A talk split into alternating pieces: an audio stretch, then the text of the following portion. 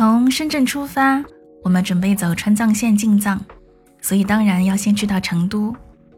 一千三百公里，一路走高速，路过了广西、贵州，没有太多停留，但也不是很着急。直到第四天，我们才到了重庆，准备在重庆停留两天。这里有重要的朋友要见，还有需要处理的工作。晚上十点左右。到了重庆境内，开往市区，行驶在高架路上，我看向窗外，这座被大山拥抱和环绕的城市，伴随着晚上的霓虹灯，层峦叠嶂，轮廓分明。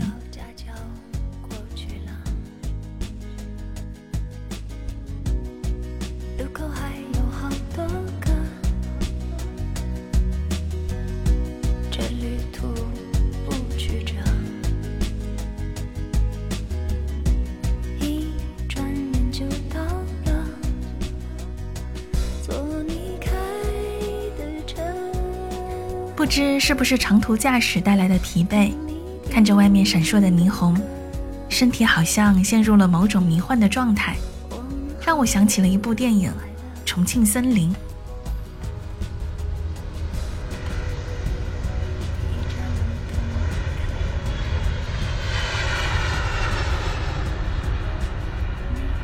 每一架飞机上面，梗有一个空姐嚟想勾人。旧年呢个时候。我好成功咁喺二万五千尺高空上面勾引咗一个。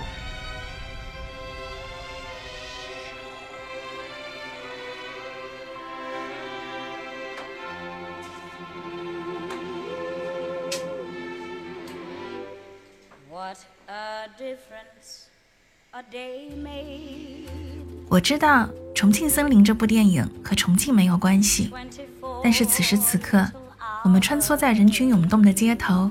想起影片开头所说：“你每天都能与很多人擦身而过，或许其中一个人还会因为一个偶然的机会和你成为朋友，而有的人却永远和你无缘。”重庆这个城市对我来说是有偶然的缘分的。想起那年在丽江刚认识星星和小航的时候，我还在酒吧驻唱。确切的说，是在很多个地方跑场，下午在咖啡馆，晚饭在餐厅，晚上在酒吧。一次偶然的机会，我们相遇了。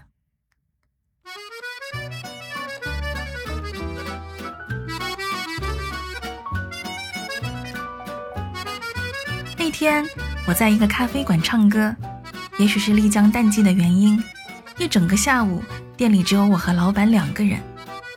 我在台上抱着吉他，唱着一首又一首孤单又伤感的歌，没有人回应，没有人停留。闭着眼睛唱完最后一首，睁开的时候，眼前出现了两个女生，坐在离我最近的位置，专注又认真地盯着我。我有些尴尬，六目相望，还是他们率先打破了沉默，报以雷鸣般的掌声。我们。就这样相识了。星星和小航从重庆和成都来，他们喜欢丽江，是因为这里有记挂的朋友，所以只要有短暂的假期都会飞过来。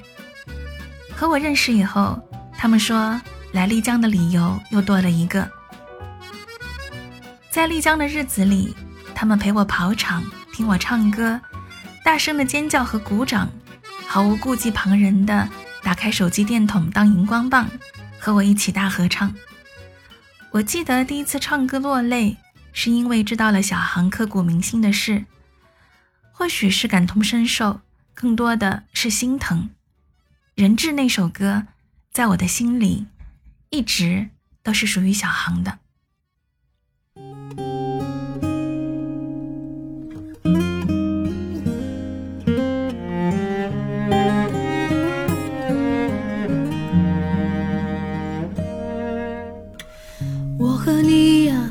存在一种危险关系彼此挟持着另一部分的自己本以为这完整了爱的定义那就乖乖的守护着你。相爱变成猜忌怀疑的烂游戏再后来，我离开了丽江，彼此间少了许多来往。星星回到重庆工作，小航依然留在成都。这次进藏，我特意把时间留好，来看看我的偶然间相识的小伙伴们都还好吗？约好了一起吃火锅。是在一个连本地人都很难找到的巷子里。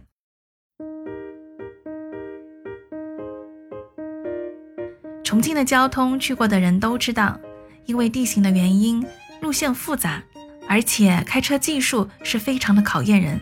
只要开车上了街，和你 battle 的可不是一般的司机，那可是在重庆山城开车绕弯弯都不得减速的老司机们。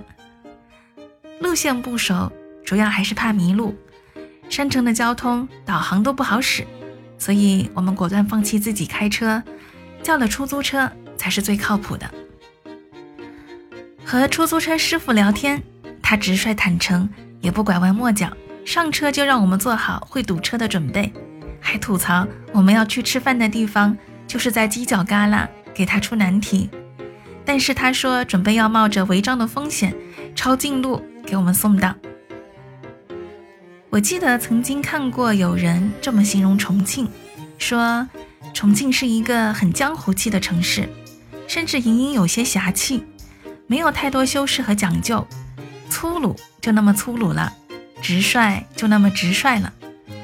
而且这里的人都有一种发自内心身为重庆人的自豪感，他们热爱自己家乡的一切，好的坏的，在他们的眼里都是真实的。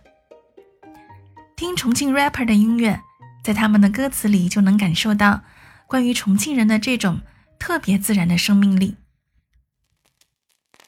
关桥、朝天门、江北、十几坎、大佛沟、李米线、八十万闸、凉山街、豆儿饭、泉水街。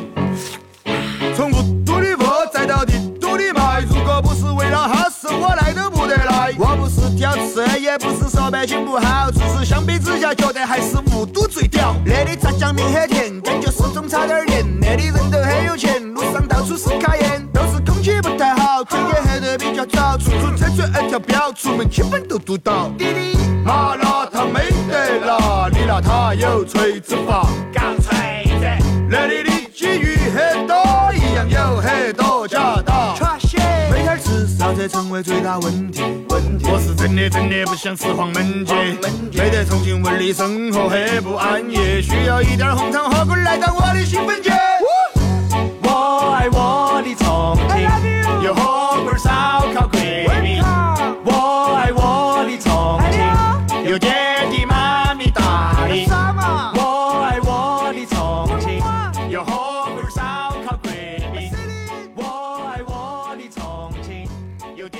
和星星碰面了，没有生疏的寒暄，我们直接坐下来就开始调佐料。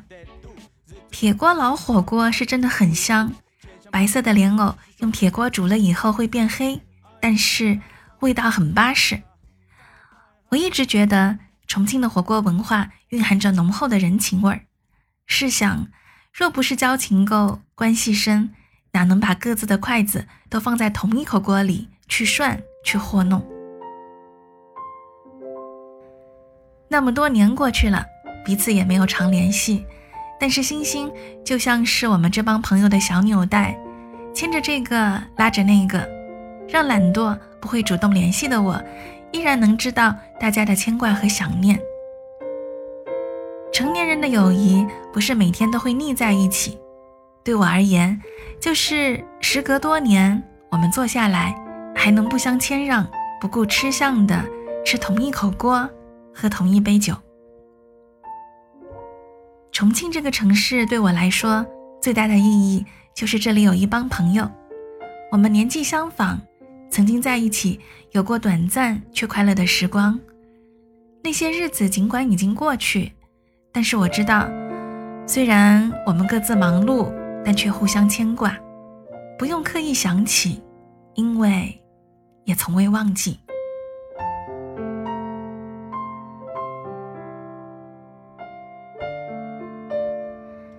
你呢？